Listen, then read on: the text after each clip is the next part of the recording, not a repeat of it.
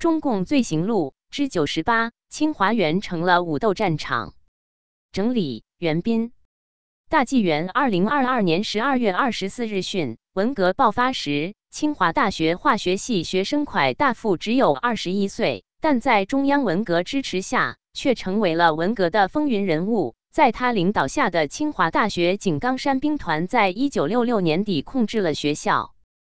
一九六八年初，清华大学井冈山兵团内部。在如何评价十七年，甚至对待文化大革命等问题上出现重大分歧。以蒯大富为首的井冈山兵团派和井冈山兵团四一四总部派各成体系，双方在清华园内各据一方，针锋相对，互不相让，让这座飞升海内外、风景优美、中西合璧的著名校园在武斗中变成了炮火硝烟的战场。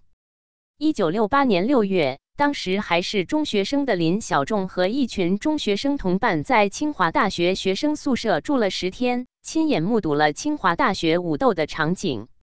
他回忆说：“我们在清华园内看到的是工事林立，铁丝网、沙袋随处可见。昔日文质彬彬的理工科大学的大学生都变成战斗队队员，钢盔、柳条帽下，许多人还戴着眼镜。”到底是一流理工科大学的大学生，武斗中也有许多发明创造。除了自制的钢管长矛、扎枪等冷兵器外，不知从哪里弄来一批真枪真弹。他们还自制了土枪、土炮、土手榴弹和土燃烧弹。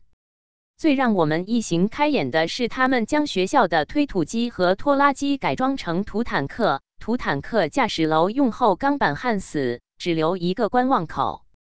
土坦克用于向对方坚守的阵地进攻时，在前面开道，掩护手持长矛的步兵前进。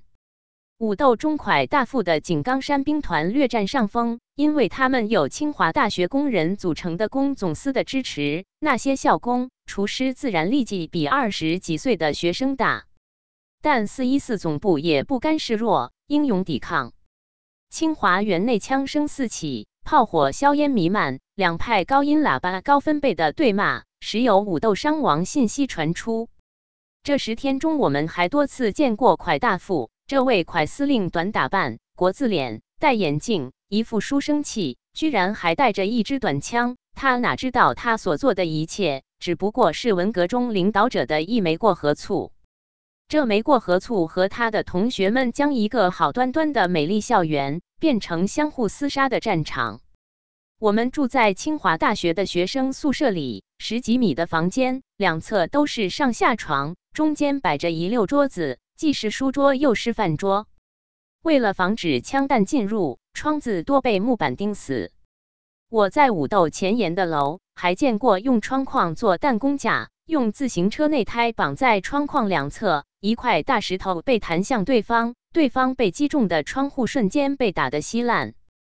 回顾这段历史，林小仲感叹道：“巴金先生生前曾建议建设一座文革纪念馆，将中国现代史上这黑暗的一页警示国人。否则，多年之后，生活在清华园里的天之骄子们怎么会知道学兄学姐们在二十世纪六十年代还有那么悲惨的清华百日武斗岁月？”